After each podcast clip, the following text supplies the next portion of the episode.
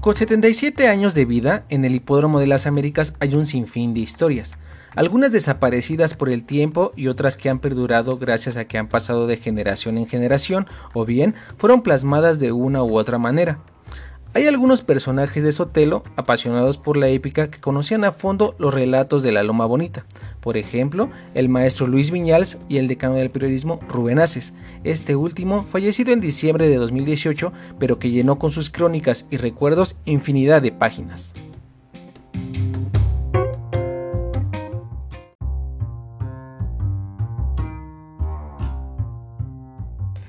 Ambos tenían un ídolo en común y escribieron sobre él, Gay Dalton.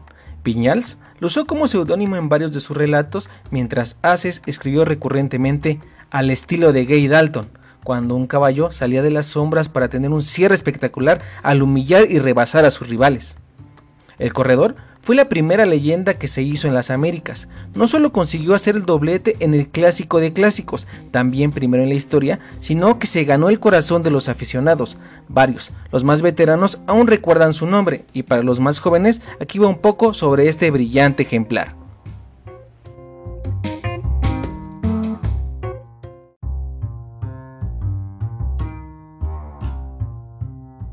Cuando el capitán Patrick Irving O'Hay llegó al Hipódromo de las Américas en su pequeña caravana, llamó la atención de los periodistas mexicanos y en general de los que estaban en la Loma Bonita.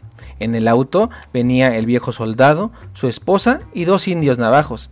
Enganchado al coche venía un remolque con dos caballos, uno veterano castrado y un tresañero que no había corrido en su vida. Este era Gay Dalton.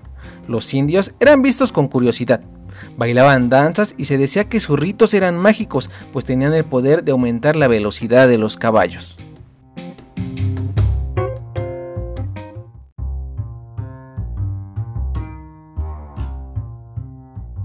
Gay Dalton, hijo de American Flag, entró Meret por Tromer, hizo historia en el Hipódromo de las Américas. Fue un patito feo, del que surgió una estrella. Su fama traspasó fronteras. Se decía que una vez que arrancaba se desaparecía su fealdad y le salían alas en las patas. Además, se comenzaba a creer que era cierta la leyenda de los ritos y bailes mágicos de sus cuidadores navajos. En los libros de récords quedaron escritas sus hazañas para quienes quieran leerlas, pero su verdadera grandeza fue el impacto que tuvo en la épica mexicana sobrevive a través de los recuerdos, de las pláticas pasadas de generación, iniciando con aquellos testigos que vieron cómo aquella personalidad atraía como imán a la incipiente afición capitalina. Gay Dalton surgió rodeado de misticismo desde que hizo su llegada al Hipódromo de México.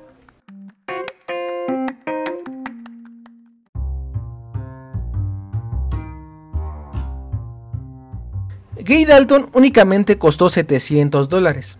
El capitán encontró al hijo de American Flag y supo leer en sus ojos la mirada de los campeones. Se enamoró del potro, pero no tenía dinero para comprarlo. Encontró entonces ayuda en Gaylord Denton y Dalton Bort. Los amigos consiguieron el préstamo de un banco y compraron al caballito, confiados en la sagacidad de Ojai como caballista. Después intervino el destino, para suerte de la afición mexicana.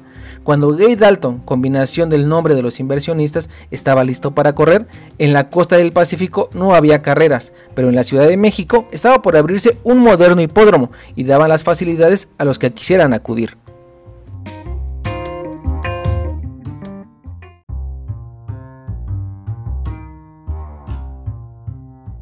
Gay Dalton corrió y ganó su primera carrera el domingo 7 de marzo de 1943, un día después de inaugurada la pista de Sotelo. No corrió como juvenil, así que su debut fue a los 3 años.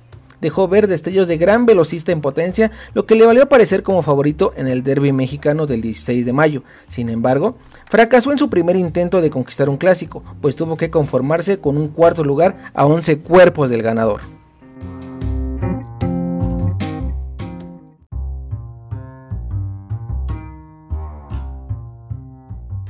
Misma suerte sufrió en el ya conformado Handicap de las Américas con 100 mil pesos de bolsa. Esta vez fueron 16 cuerpos los que lo separaron de State By. El Potro entonces retornó al norte con un balance de 8 carreras, 4 victorias y otras 4 en las que no llegó a tablero.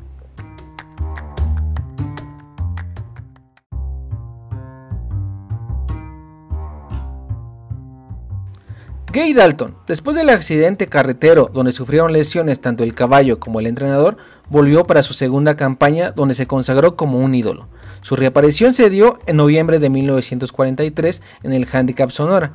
Los fantasmas de la derrota lo abrazaron y terminó noveno. Sin embargo, esa fue la última vez que desilusionó a la fanaticada.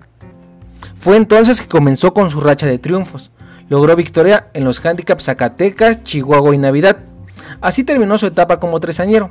A partir del 9 de abril de 1944, Gay Dalton empezó una cadena de nueve triunfos consecutivos durante el resto del año en la segunda parte de la campaña 44-45. Ganó el Handicap Morelos con cuatro cuerpos, el de las Américas por 15 y el presidencial por 3.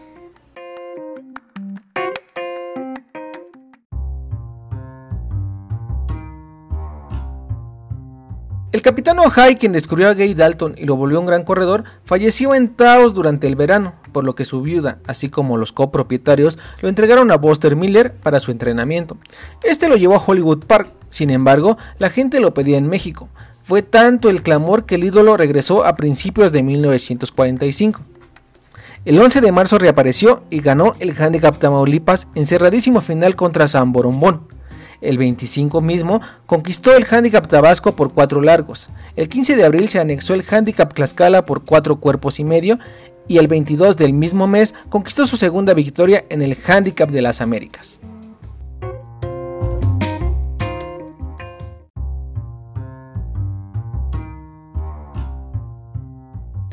Su última carrera en el Hipódromo de las Américas fue en el Handicap Presidencial efectuado el 13 de mayo de 1945.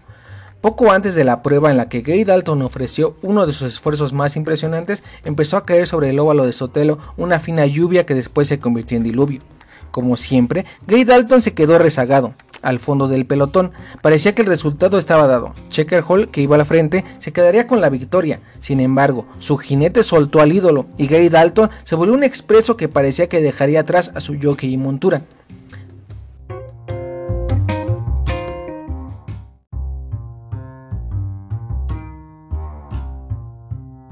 Siete largos aún lo separaban del líder a entrar en la recta final, pero aún parecía inverosímil una remontada. Gay Dalton mostró que no había imposibles. Sus kilométricas y bien medidas zancadas redujeron metro a metro la distancia que lo separaban de su enemigo hasta cazarlo muy cerca del alambre. Nunca antes en el hipódromo se había escuchado tantos aplausos frenéticos como muestra de cariño. Gay Dalton respondió a galope corto, majestuoso, dándose cuenta del lugar que ocupaba en el corazón de esos miles de aficionados que se dieron cita y daban palmas en su honor. La afición azteca jamás volvería a ver a su ídolo en acción.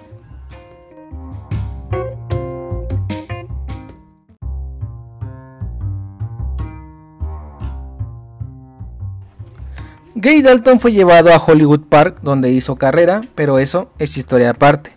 Se dice que el caballo después de la muerte de su amado Patrick O'Hare ya no fue el mismo. El fallecimiento de su primer entrenador lo había afectado mucho, así como las manos extrañas y por supuesto el cambio de ambiente. Y así, sin ganas de correr, murió tranquilamente en su establo. Dicen que de tristeza. Y así la historia de la primera leyenda de Sotelo, Gay Dalton.